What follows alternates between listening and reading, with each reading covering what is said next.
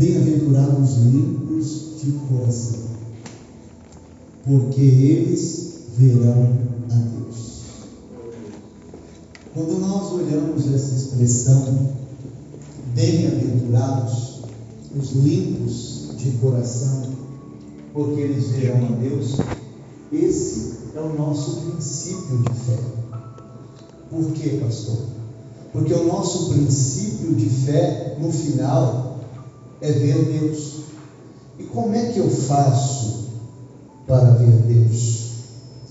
Jesus está no sermão da montanha e você sabe que a bem-aventurança ela é uma representação de Deus dizer assim: você está satisfeito.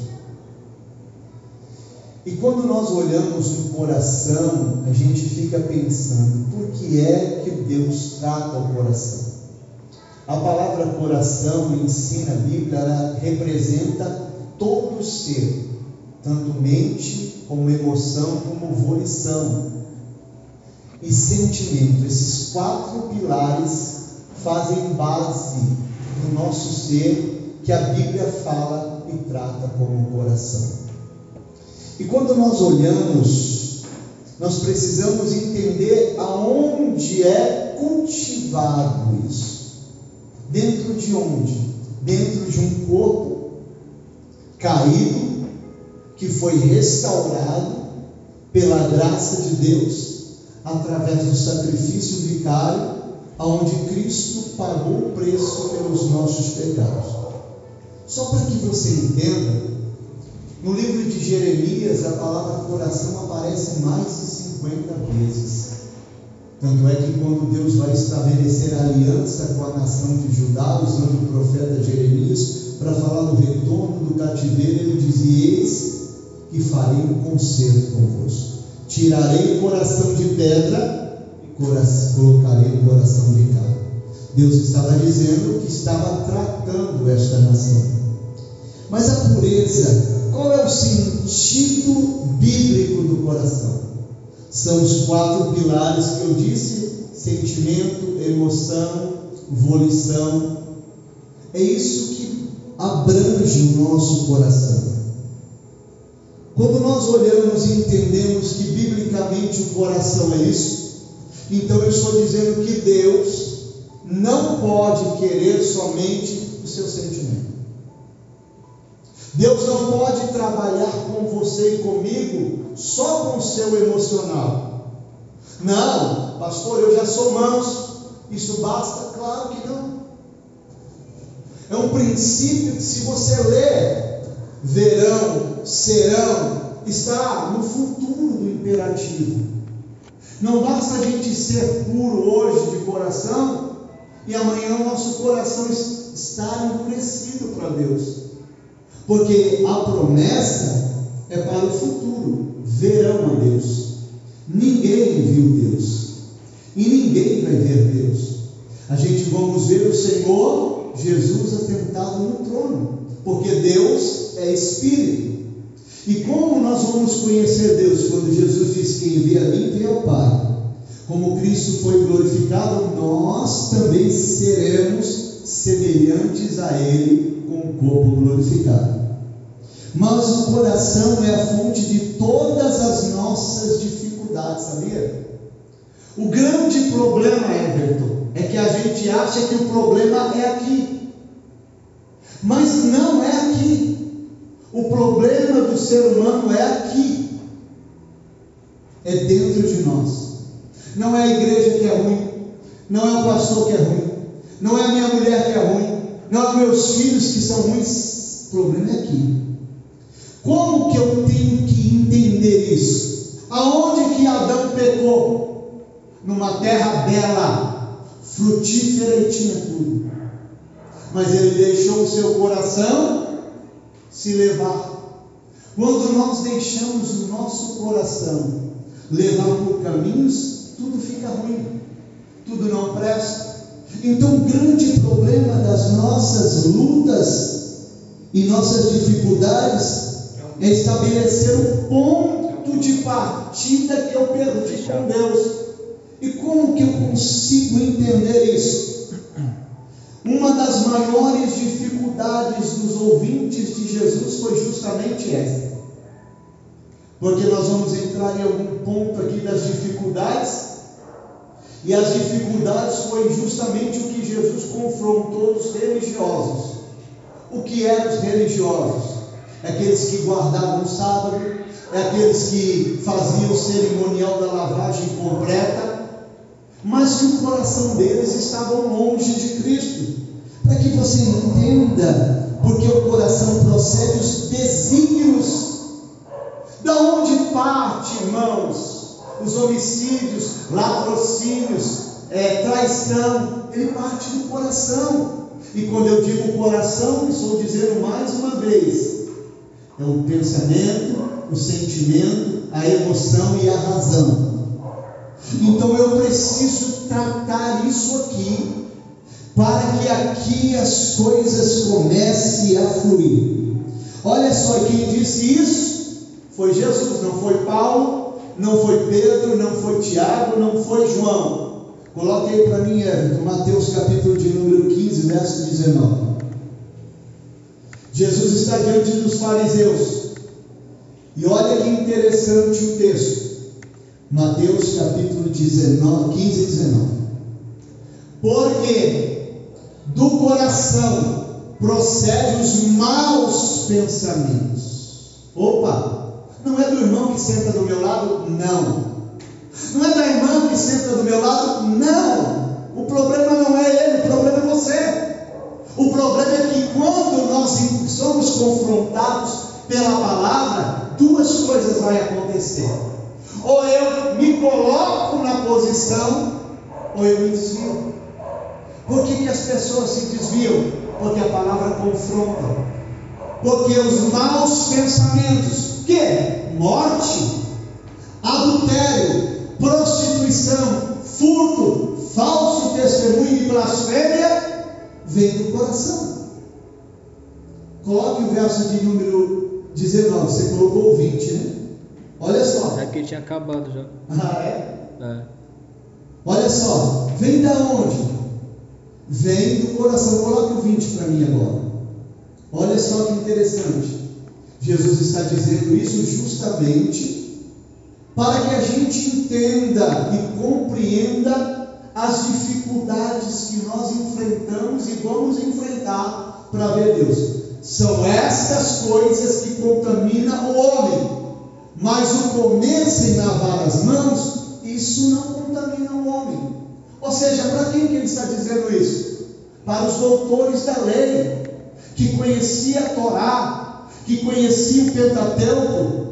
Mas o que, que adianta a gente conhecer se a gente não consegue absorver? O grande problema hoje da igreja é justamente isso. Nós temos grandes expoentes da palavra de Deus.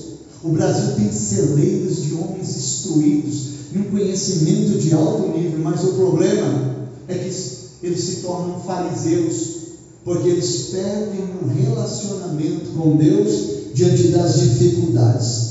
E é um erro pensar que o mal está no ambiente. A gente pensa que o mal é por causa disso. É por causa que o diabo, ah, o diabo está aí, pastor, atormentando. Mas o problema é a minha mente, o meu coração. O problema não é o ambiente, gente. O problema é uma pecinha pequenininha, chamada ser humano. E a gente precisa conduzir os nossos pensamentos e os nossos sentimentos para que os nossos sentimentos não se tornem um coração enganoso. O que é um coração enganoso? É um coração de religioso. O coração enganoso é aquele que ele está na casa do pai como filho pródigo, mas a vontade está longe. Mas quando o coração é purificado, o que há? Ao desejo de voltar a se relacionar. Então eu preciso entender de uma vez por todas que o problema não é o ambiente. Eu coloquei aqui, ó. Adão estava no paraíso. No paraíso. A representação do paraíso é a representação do novo céu e nova terra. Mas dentro do paraíso ele foi. Claro, tentado foi. Mas de quem era o poder de decisão? Dele. Nós decidimos ser. Eu costumo dizer isso muito. Nós decidimos ter e nós decidimos viver. Eu preciso entender que a dificuldade não está no ambiente. O coração enganoso, mais do que todas as coisas, é desesperadamente corrupto, quem o conhecerá? Jeremias disse isso, olha só, Jeremias capítulo 17, verso de número 9. Quem conhece esse coração? Deus conhece. É por isso que o salmista diz: Eu esquadrinho os pensamentos e o coração. Jeremias capítulo 17, verso 9. Olha a inspiração do profeta. O Espírito Santo não está inativo. Ele vem de tempo em tempo, usa a boca de alguém e sobe. Enganoso é o coração, mais do que todas as coisas. É pior. Você sabia? Eu vou dizer uma coisa aqui, não se assuste. Você sabia que o nosso coração ele é pior do que as investidas de Satanás? Pastor, mas como? Ué, se Paulo diz que basta eu resistir o diabo e ele fugir de mim, eu não tenho que lutar contra o diabo. Eu tenho que resistir aonde? Nessa palavrinha aqui. É o coração. Se eu não aprender, se eu não me policiar, Paulo disse que a maior luta dele era o seu ser era o homem interior. Paulo não disse que a luta dele era contra Satanás, era o homem interior, que luta dentro de nós constantemente. Ou não é assim com você? Se não for aqui, você já está na terceira dimensão, porque conosco é assim todos os dias.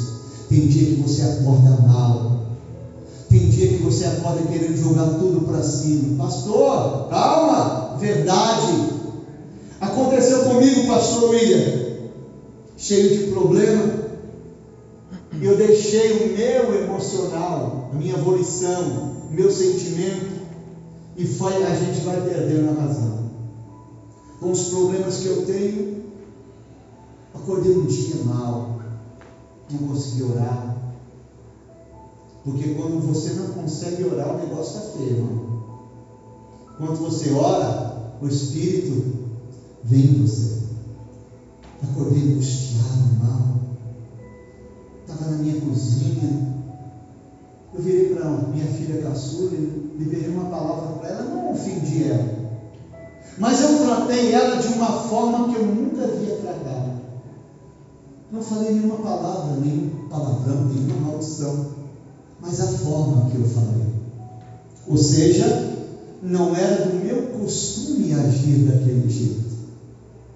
Só que automaticamente, quando eu vi que ela ficou entristecida, que foi por quarto, o Espírito Santo falou comigo. Ele diz: o problema não é o ambiente, o problema é você. Sabe o que eu fiz? Entrei por quarto. Disse Jesus: Eu não aceito isso na minha vida. O Senhor não me resgatou do mundo para fazer eu mais um dentro da igreja como o mundo eu comecei a sentir a presença de Deus, o Espírito me visitou. Eu fui lá para ser filha, me perdoe. Eu liberei uma palavra sem querer. Ela falou, pai, o senhor não disse nada. Mas eu entendi que o problema não é o ambiente, o problema sou eu. Lembra do do Judson Taylor? O problema não é o pastor, o problema não é o dele, o problema sou eu. É eu que preciso entender que o meu coração é perverso, que se eu não me policiar, se eu não deixar o Espírito Santo trabalhar em minha vida, se eu não tiver o sentimento de adorador para Deus e reconhecer que eu preciso de Deus, eu corro risco do meu coração estar perverso.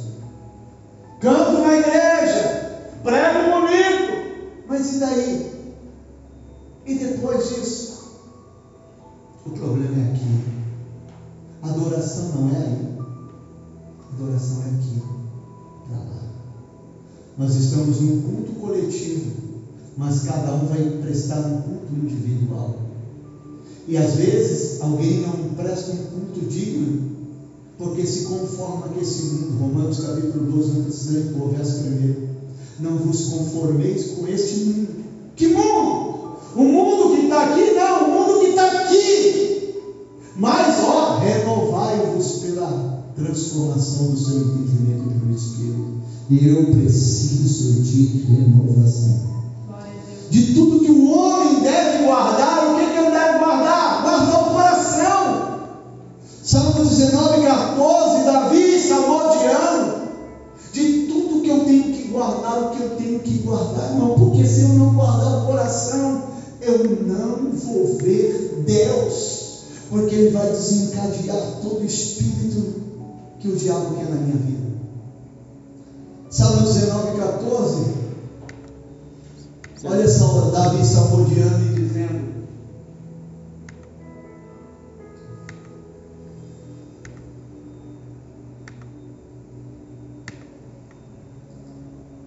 Sejam agradáveis a palavras da minha boca, e a meditação do meu coração perante a tua face, Senhor, rocha minha e redentor.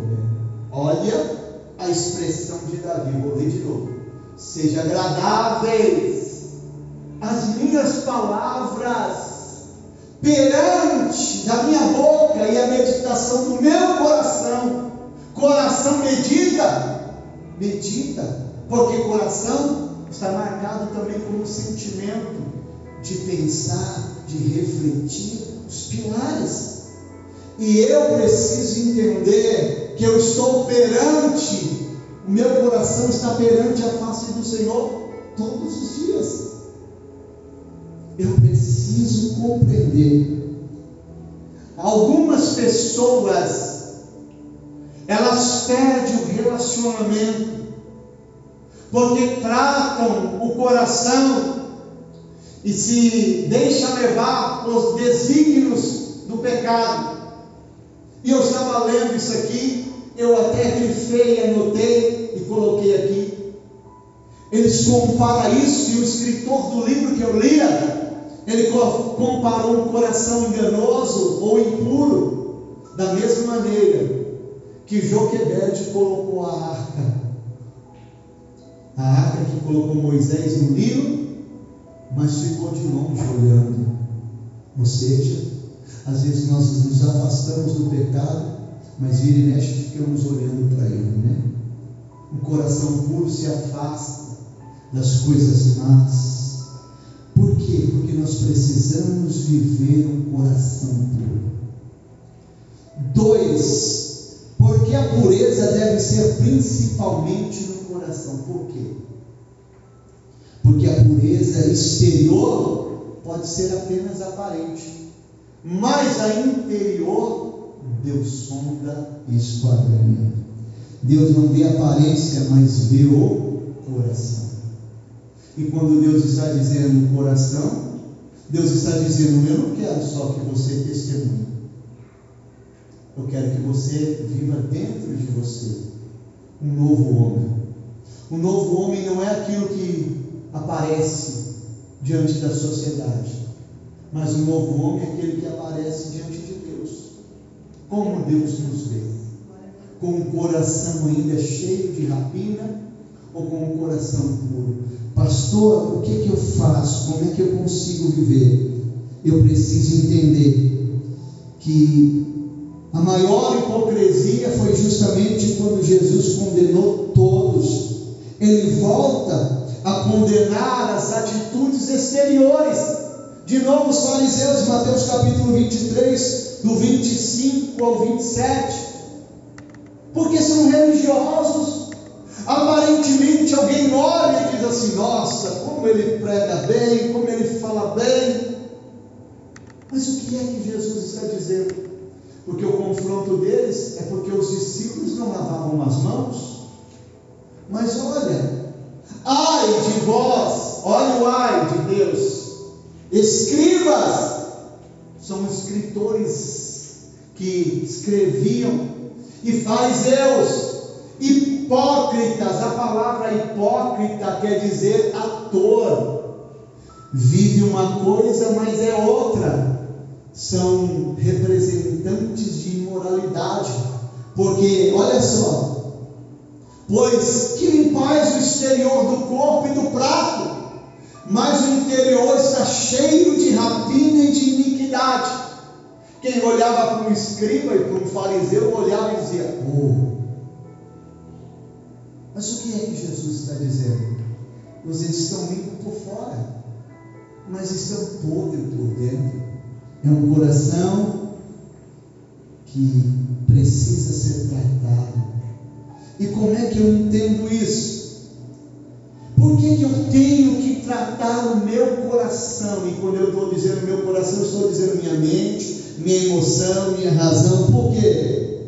Porque é o lugar da morada de Deus. Aonde Deus habita em nós, irmãos? Aqui, nas paredes. Ele diz: Eu não habito em templos feitos por mãos humanas. Deus habita em nós. Mas como Deus pode habitar em nós? se as impurezas estiverem em evidência? Como? Explica para mim. Aí a gente vai cantar: Que Deus é esse? Da Lauriette? Tem mão, mas não apalpa, tem olho, mas não vê? Que Deus é esse? É um Deus que precisa ser adorado. Nosso corpo é templo do Espírito Santo. Deus habita com um abatido, com um trito de coração. Isaías 57, 15, depois você coloca Efésios 3 e 17. O coração puro é o paraíso de Deus, aonde Deus se deleita em habitar. Deus tem prazer, irmãos, de habitar num templo limpo, onde a vaidade, idolatria, imoralidade, onde os pensamentos maus, não é que você vai ser santo, porque a palavra santo quer dizer separar-se. Eu disse para você que o problema não é o ambiente, o problema é o exterior. Olha só, Efésios 3 e 7. Do qual fui feito ministro pelo dom da graça de Deus, que me foi dada segundo a operação do seu poder. Deus habita naqueles que o seu coração é puro. Isaías 57, 15, para você entender que não é só no Novo. Já no Antigo Testamento, Deus vinha tratando para preparar o povo para a chegada do Messias, aonde Jesus ia confrontar tudo que os profetas disseram. Isaías 57, 15. Porque assim diz o alto e sublime, que habita na eternidade e cujo nome é santo.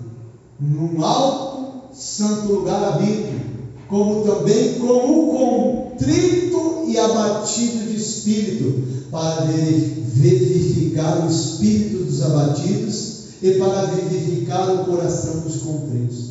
Ele habita na mais expressa altura da eternidade. No lugar santo eu habito mas também com contrito de coração. Deus tem prazer de estar no trono, mas Deus tem mais prazer de estar dentro de você.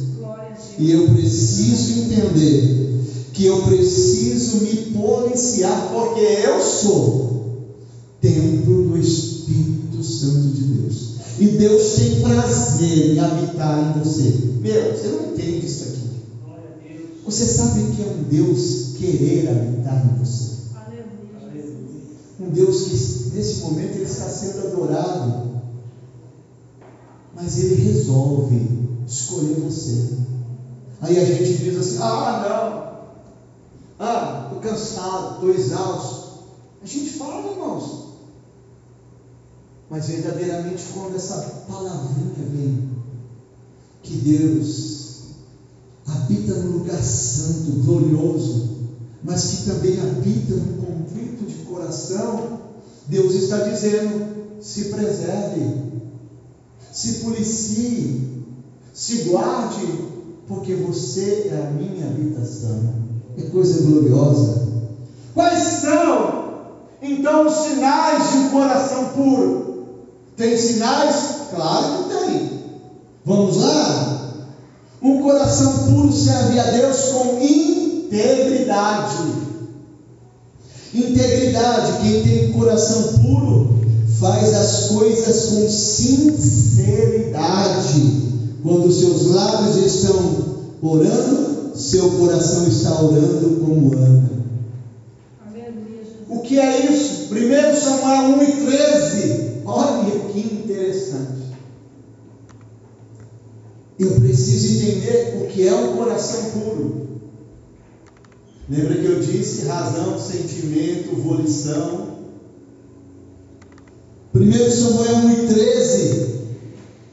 Porquanto Ana no seu coração falava. Quer dizer que o coração dela não tinha lugar para mais nada a não ser adoração. Aí alguém pergunta, pastor, qual foi o segredo de Ana? Entender que o ambiente não era o que prejudicava, mas o que prejudicava era aquilo que estava por muito tempo remoendo o seu pensamento, porque todas as vezes ela era questionada por Penina e ela achava que o problema era lugar e a Penina, o problema não era ela, o problema é que Ana resolveu falar com o coração. Só se moviam seus lábios, porém não se ouvia sua voz. E quando nós resolvemos fazer isso, nós incomodamos até sacerdote. Quando a gente resolve verdadeiramente entender que a integridade não pode sair simplesmente daqui mas a integridade que agrada a Deus é aquela que vem daqui. Eu preciso entender que alguém que é puro de coração, ele precisa ter sinceridade e integridade. Senão, você pode ter algumas evidências do Espírito, mas talvez você não tenha um coração puro. Eu sei que dói, porque é interessante. Tudo aquilo que nos confronta é que nos edifica. Quando seus lábios cantam, olha aqui, quando seus lábios cantam, ele está adorando de coração ao Senhor. Efésios 5,19. Deus ama um coração quebrantado, mas não um coração dividido. Não dá para dividir, irmãos. É por isso, ah, deixa eu dizer uma palavra suja. Deixa eu dizer uma verdade aqui. É por isso que às vezes o culto não presta. Ou você nunca voltou da igreja dizendo que o culto não prestou? Sabe por quê? Porque o culto não foi daqui. Eu preciso entender, ó, falando entre vós em salmos, hinos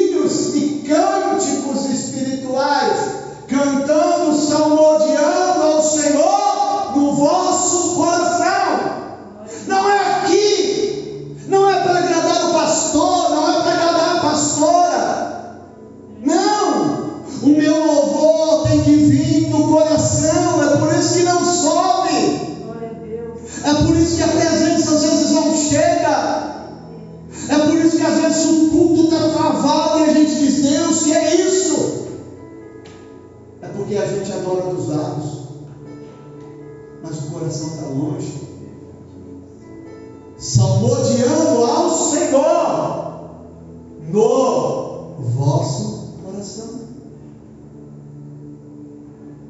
Eu preciso entender que o meu culto precisa ser um culto racional. Por quê? Porque não pode ter divisão. Oséias capítulo 10, verso de número 2. Deus ama um coração quebrantado, mas não ama um coração dividido.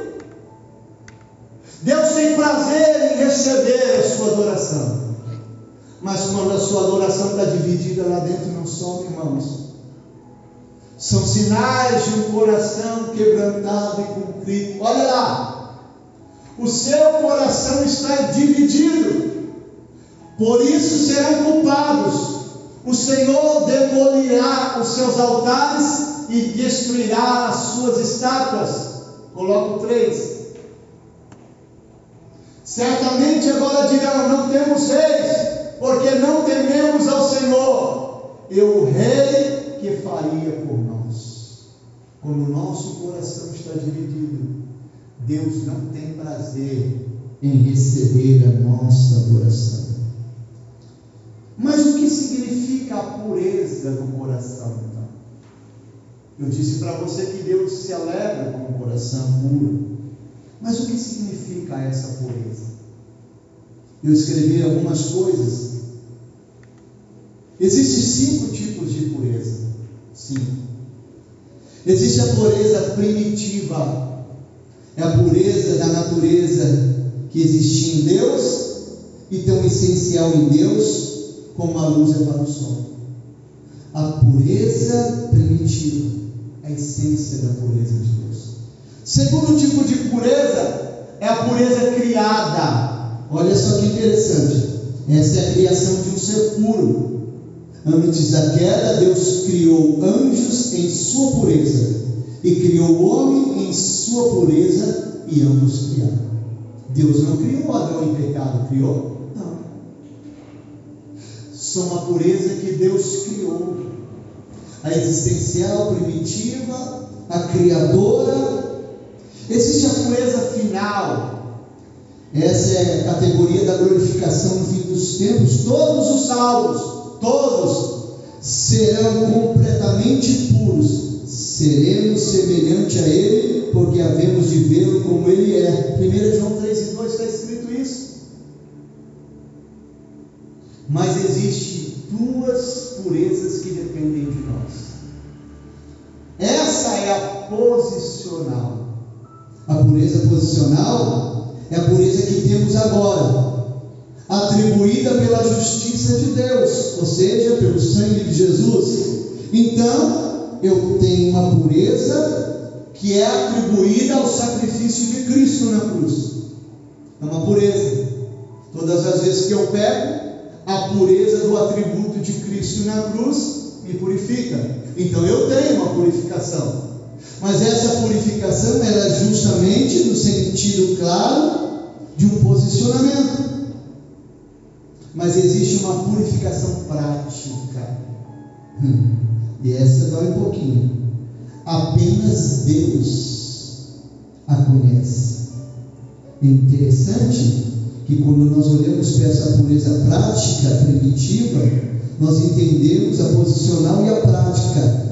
Apenas Deus pode conceder a pureza criada. Algum dia Deus concederá a todos os santos a pureza máxima. Neste exato momento, todos os santos têm a pureza posicional. Santos aqui somos nós. Posição, por causa da cruz.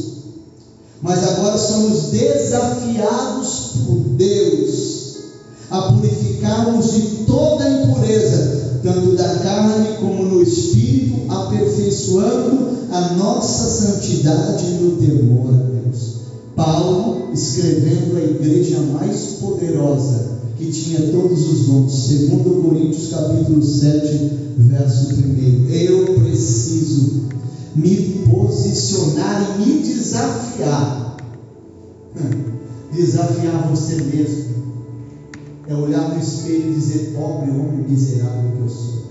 Ora, amados, pois que temos tais promessas, se temos tais promessas, vamos trocar as palavras. Paulo está dizendo: pois que temos tais promessas, purifiquemos de toda a imundícia da carne e do espírito, espírito aqui, com letra minúscula, é o espírito do homem, aperfeiçoando a santificação no temor de Deus. Ou seja, a minha purificação é um posicionamento de eu querer. Eu quero, eu não quero. Eu desejo, eu não desejo. Quando nós olhamos essa pureza do coração, eu preciso entender que há uma disposição de desafio na minha vida. Servir a Deus é desafio, irmãos. Não venha para a igreja querendo ganhar isso, aquilo, aquilo outro. Você vai acabar desviado e no final vai para o inferno. Igreja não é lugar de receber, igreja é lugar de relacionar com Deus. Promessa de Cristo não é aqui. A promessa de Cristo é um novo céu, uma nova terra. É claro que a teologia da prosperidade veio aí para colocar os crentes num pé de igualdade. Não, você não pode isso, você não pode isso, você não tem que aceitar isso. Então vamos rasgar a Bíblia. Vamos rasgar as bem-aventuranças, porque alguns teólogos dizem que isso aqui é para o milênio. Isso aqui é a palavra de Jesus para aqueles que estão chegando. Jesus vai falar dos mansos, dos humildes, daqueles que choram. Mas quando ele vira para os discípulos, ele diz assim: vocês é posicionamento.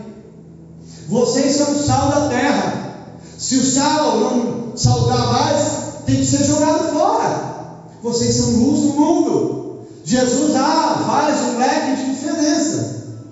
Serão, terão, verão, mas quando ele vira para os discípulos, diz: Vós sois ou seja, Jesus disse assim: Você já me conhece há tanto tempo e ainda está perguntando como tem que ser?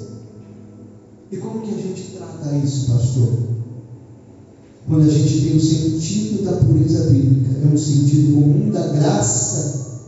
A palavra no grego casoros, tem vários significados. Tem o sentido comum da palavra designar roupas que foram lavadas. Como que essa pureza representa? pelo menos cinco figuras: o casado, uma roupa que estava suja e foi lavada. É o primeiro sentido de pureza figurativa. A segunda compara ou é designada ao trigo que é separado da palha. Ou seja, enquanto está junto, você não sabe quem é quem. Mas quando separa a palha do trigo, você sabe que ali está purificado a semente. Terceira figura é usada para descrever um vinho ou leite que não tinha sido adulterado. Como assim? Todos nós sabemos que o vinho que Jesus usava, ou que celebrava nas festas, ou tinha três porções de água, ou sete. Quando era um vinho puro, pastor, quando não tinha adição de água, nem no leite, nem no vinho. Era algo puro. Então nós temos o sentido da pureza em várias figuras. E eu preciso entender que a quarta é usada como ouro para tirar as escórias. Assim como o ouro é purificado, assim sois vós. Então nós precisamos entender que o sentido de pureza é um sentido de tirar, arrancar, lavar, separar purificar. Então, se nós somos puros de coração, nós precisamos entender que esse Espírito que ronda a minha vida, que esse ser interior que está dentro de você não pode tentar destruir aquilo que Deus tem preparado para você. Qual é o sentido bíblico para limpos? Significa destruído de hipocrisias o que é limpo é aquilo que foi destruído a hipocrisia. Não duvida, Salmo 86 e 11. Ele dispõe o coração para temer o nome. A nossa grande dificuldade no nosso coração é a duplicidade. Aquilo que eu disse no começo. Se eu não entender uma parte do meu ser que é conhecer, adorar e agradar a Deus, mas a outra porção quer algo diferente Coloca Romanos 7, 22, 23. Coloca 21, 22, 23. Vê se você consegue colocar tudo. Para não precisar abrir depois. Eu preciso entender, no tocante ao homem interior, o prazer da lei de Deus na minha vida. Olha a duplicidade, o que acontece. Acho então, está a lei em mim, que quando quero fazer o bem, o mal está comigo. Quem disse que Deus vai te livrar disso. Porque segundo o homem interior, ó, porque segundo o homem interior, tenho prazer na lei de Deus. 23. Mas vejo os meus membros outra lei, que batalha contra a lei do meu entendimento e me prende debaixo da lei do pecado que está nos meus membros membros aqui, o seu corpo todo. Então há uma duplicidade, uma guerra interior, que eu preciso entender que esta pureza tem um sentido de nos transformar. E é interessante, o coração limpo é um coração que não está dividido. Quando eu sei que o meu coração não está limpo para Deus, quando há uma divisão dentro de mim. É difícil a gente falar isso. Mas isso acontece quase todos os dias. E essa adversidade precisa de ser destruída. Destruindo a, da, da contaminação sem mácula, puro, íntegro, buscar a santificação, sem a qual ninguém verá Deus. Hebreus, especial, capítulo 12, verso 14. Eu preciso entender isso as palavras de Jesus agora soam aos escritores de Hebreus, capítulo de número 12 e 14. Eu preciso entender isso aqui, irmãos. Se Jesus está dizendo que os limpos de coração verão a Deus, aí vem o escritor aos Hebreus, que alguns atenuam a Paulo, outros a outra pessoa, seguir a paz com todos e a santificação sem a qual ninguém verá o Senhor. Tem que ter a santificação. Senão eu vou cantar na igreja, vou pregar na igreja, e naquele grande dia ele vai falar, apartai-vos de mim, que eu não vos conheço. Vós, olha aqui eu diz o texto, continua o texto, vós que pratica aí iniquidade. Ou seja, está dentro de você, não é no mundo. Vós que pratica a iniquidade, a iniquidade não está no mundo, a iniquidade está no pensamento do homem. Quais são as razões para eu ter um coração puro? Existem razões? Claro que tem. Primeiro, porque é uma ordem de Deus. Não é o pastor que está pedindo para você se purificar, irmãos. Não é o pastor que está pedindo para você deixar. Aí a gente vai entrar num conceito que alguns dizem assim: ah, mas não está escrito nas entrelinhas da Bíblia que eu posso fazer isso, que eu posso fazer aquilo. A gente se confronta com isso todos os dias. Vamos pegar? Vamos pegar, né? Aí alguém pergunta, pastor, eu posso fazer tatuagem ou não? Depois de tudo que você está ouvindo aqui, pode ou não? O que, que você acha? Quem disse que acha que pode? Levanta a mão. Aí ninguém levantou. Está com medo de levantar, irmãos? Então, o coração puro é aquilo que eu resisto. Eu não preciso pegar um versículo bíblico e falar, ô pastor, mas não tem nenhum versículo que condena. Mas não é um versículo, é uma cadeia temática de alguém que está sendo transformado pela palavra de Deus, que está vencendo o homem natural e se está tornando um ser espiritual. Ou seja, eu encontro com Deus, vim do mundo. Agora eu vou começar a fazer as coisas do mundo, porque eu não achei nenhum versículo. A Bíblia não é para o que você acha. A Bíblia é a ordenança de Deus, projetos de Deus, vidas para homens que são transformados por Deus. Pastor, o senhor é contra? Eu não sou contra nada. Quem é contra é Deus. Deus é contra o homem na iniquidade. Deus é contra o homem no pecado. Por quê? Porque o sentido para ter um coração santo é buscar a Deus. Olha aí, Pedro, 1 Pedro 1,16, todo mundo conhece.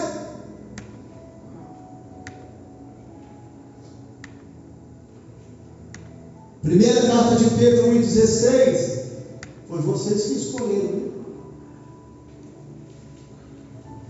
Porque está escrito: sede santo, porque eu sou santo, eu vou vir pertinho. Santo, santo com letra minúscula. Não Espírito, é você. O Espírito já é santo. É você que precisa ser santo. E o que é a palavra santo de novo? Separado. Santo não é aquele anjo que vem com a trombeta e toca, não. Aquilo é anjo. Santo é alguma coisa que foi consagrada e separada para Deus. Se você se sente um homem consagrado e separado para Deus, você vai separar das coisas mundanas. Aí como é que eu digo para alguém, ah, estou cheio de Deus, porque eu falo línguas estranhas, porque eu tenho dom de profecia, de revelação, de visão? Valeu, irmãos. Como eu sei que você é cheio de Deus, quando você ouve e obedece a palavra de Deus, serão como um homem que purifica a sua vida, que construiu a sua casa sobre a rocha, que veio os ventos, abalaram e você não foi destruído. Agora, se você constrói a sua casa na areia, aí pode tudo, irmãos. Nós estamos vivendo o evangelho que pode tudo, irmãos. Tem igreja para todo tipo, tem pastor para todo tipo de ovelha, mas existe somente uma Bíblia. Eu estou falando para você que eu não sou nem contra nem a favor. Eu estou dizendo o que a Bíblia diz. Eu não preciso achar um versículo, então eu vou fumar na igreja. Porque não tem nenhum versículo na Bíblia que diz que pode ou não fumar. É um bojo, irmãos, hermenêutica do texto. Acompanhar aquilo que não está escrito, eu preciso fazer um apanhamento de toda a trajetória daquilo que Deus quer. Deus está dizendo, porque está escrito: seja santo. Santo aqui de novo é separado. Separado porque nós já saímos lá do mundo. É interessante nós entendermos, porque eu preciso entender isso com você. Nós precisamos ter um coração puro. Por quê, pastor? Porque é a vontade de Deus a vossa santificação. A vontade de Deus é que você se separe. Não é eu que estou dizendo. Não é o pastor que diz assim, ó, irmãos, vamos entrar, vamos buscar a Deus, vamos colocar a casa em ordem. Não é ele, é a palavra. Coloque aí para mim, profeta. 1 Tessalonicenses 4 e 3.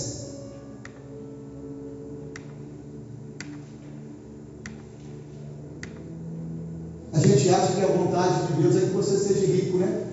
Acha um versículo então na Bíblia e mostra para mim, pastor. Não tem.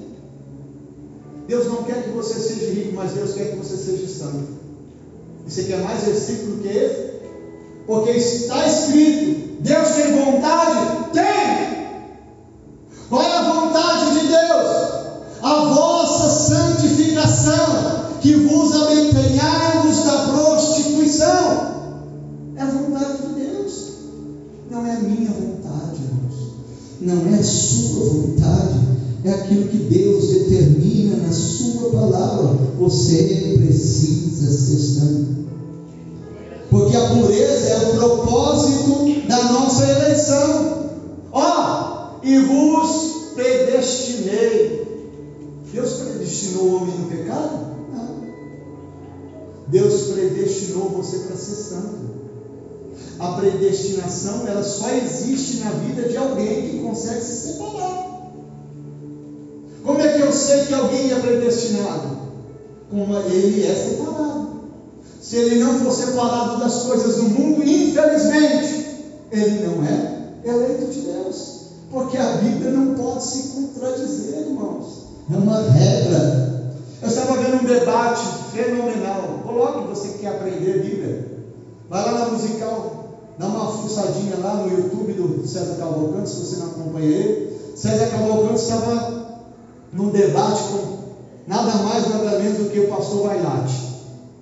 Vailate é escritor de hebraico, grego, é, Antigo Testamento, PUC, cara é fera, pastor de igreja, César Cavalcante também, em hebraico.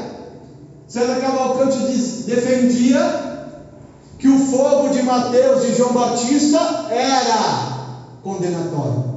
E o Vailate defendia que não, que era O Espírito Santo.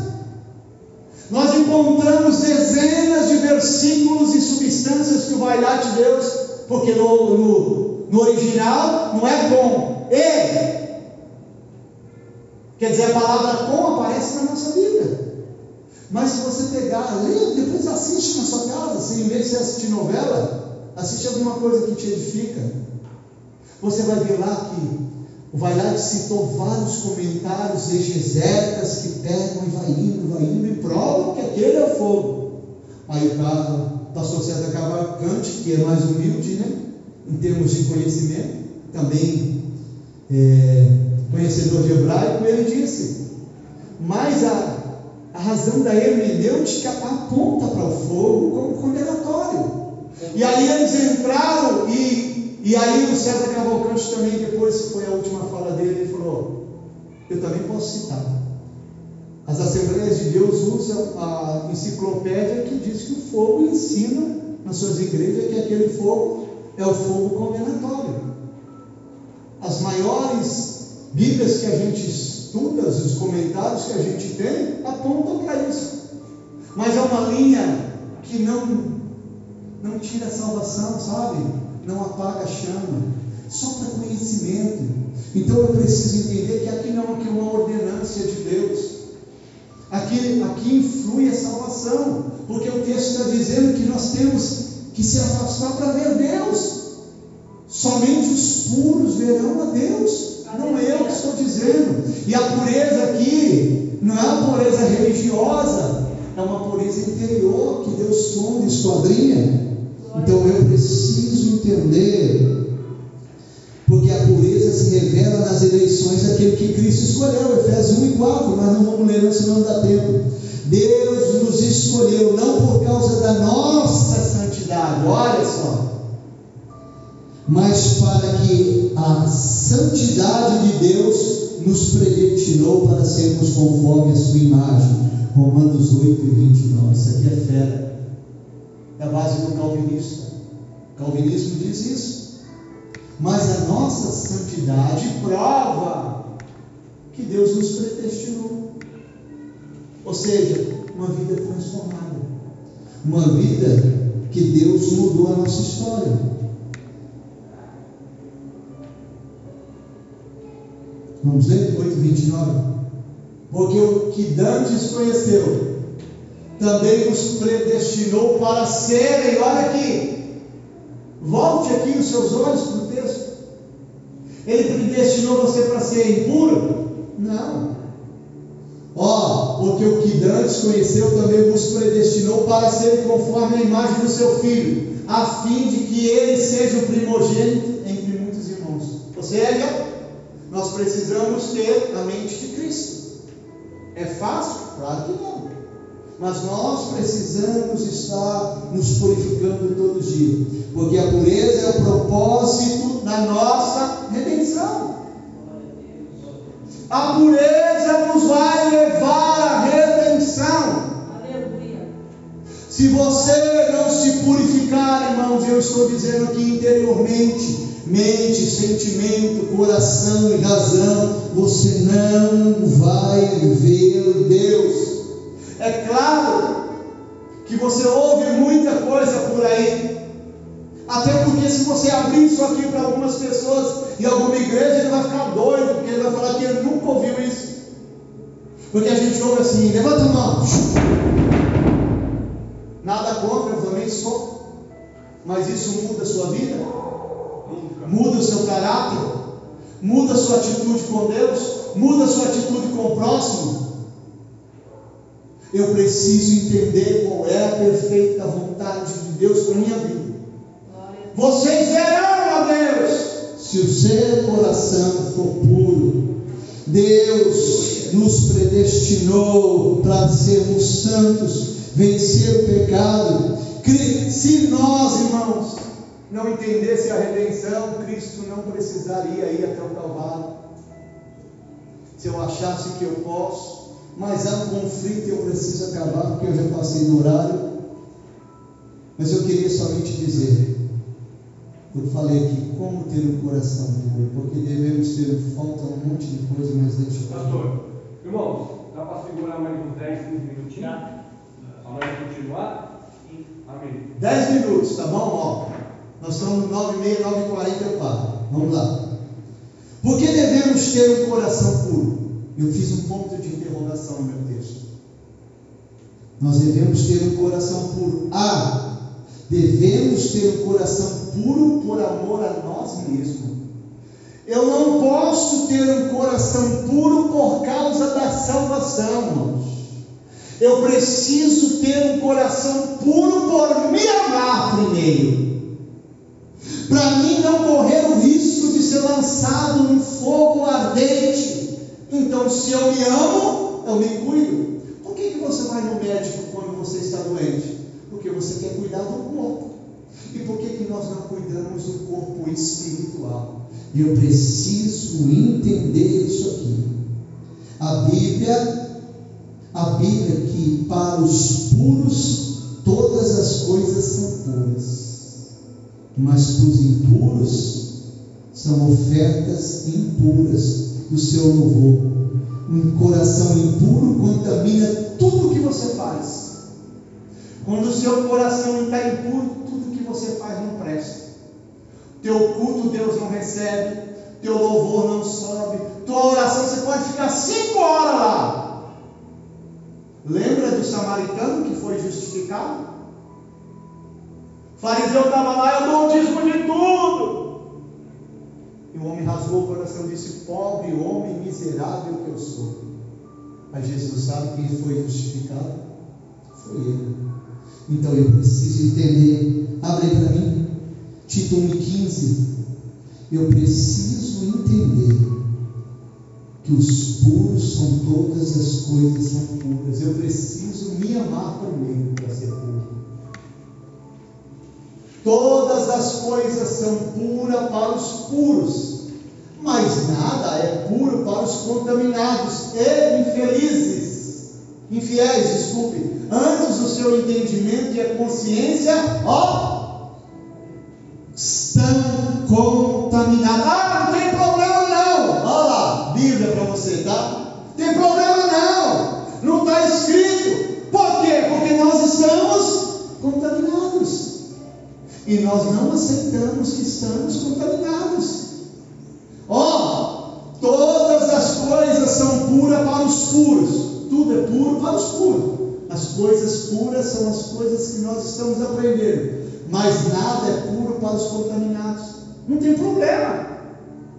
Pode fazer, pode beber, pode fumar, pode adulterar, pode fornicar,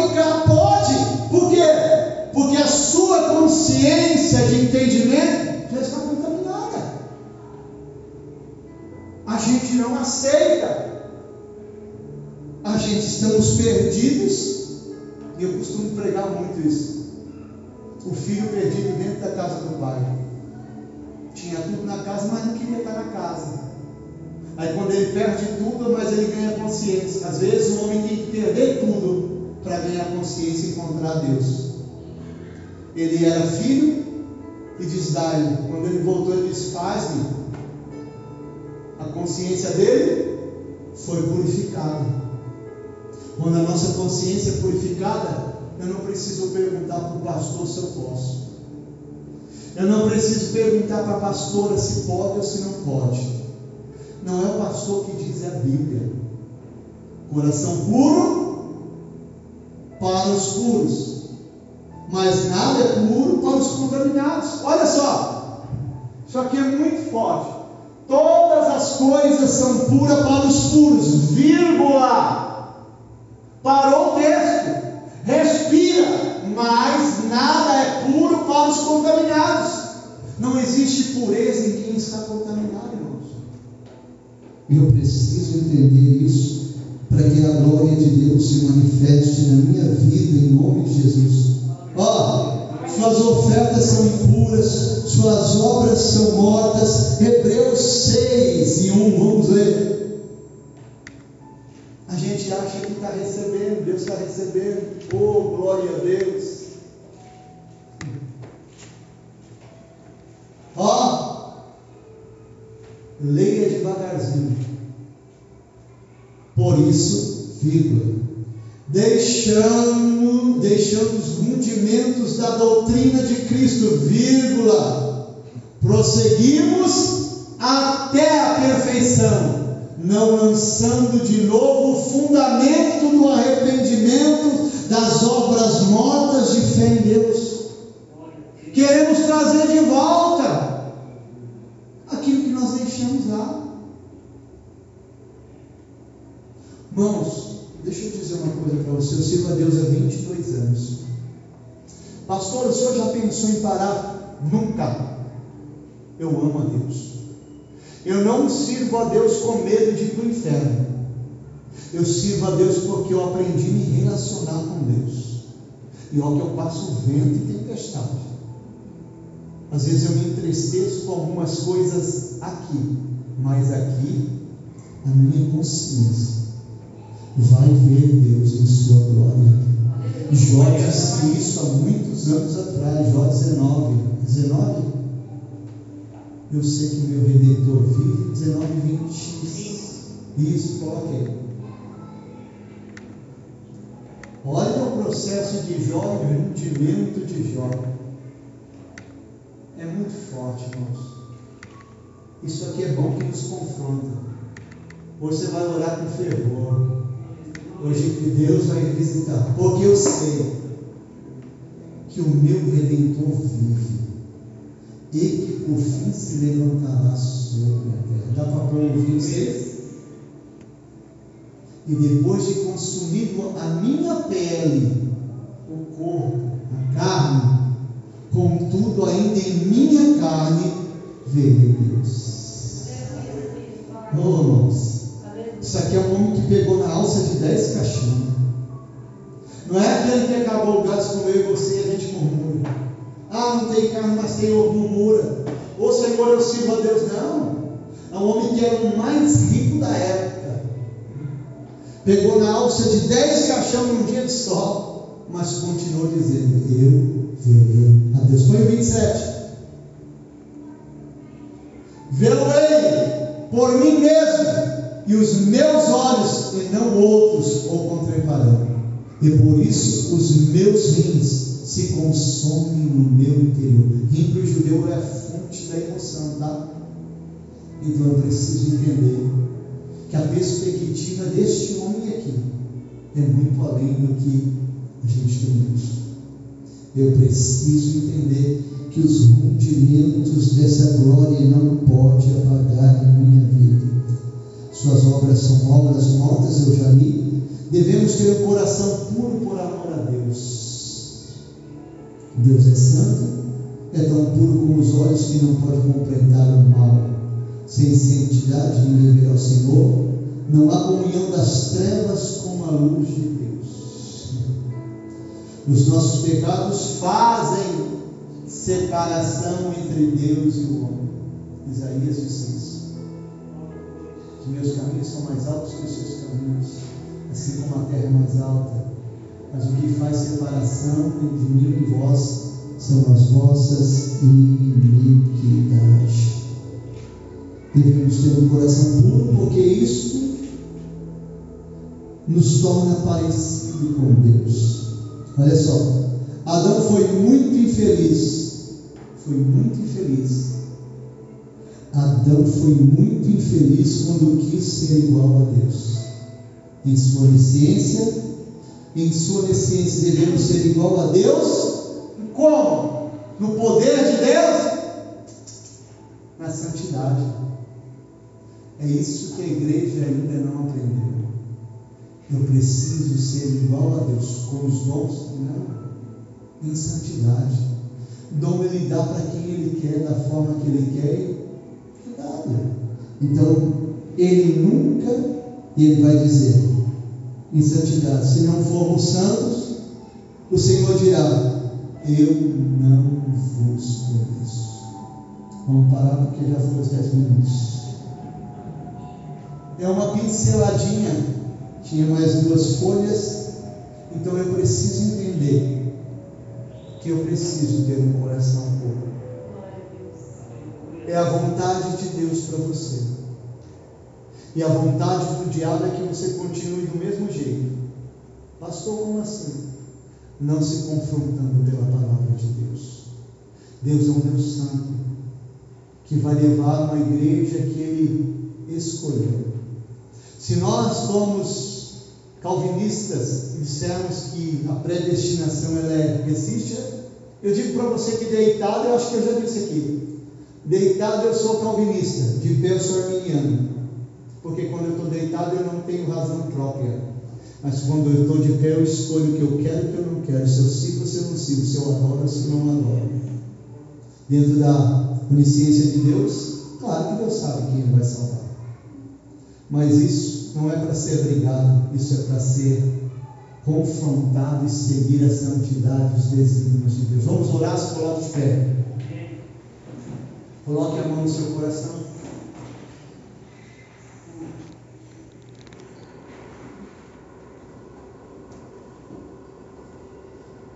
Querido Deus e Pai, oh Senhor, nós aprendemos um pouco da tua palavra e fomos confrontados por ela.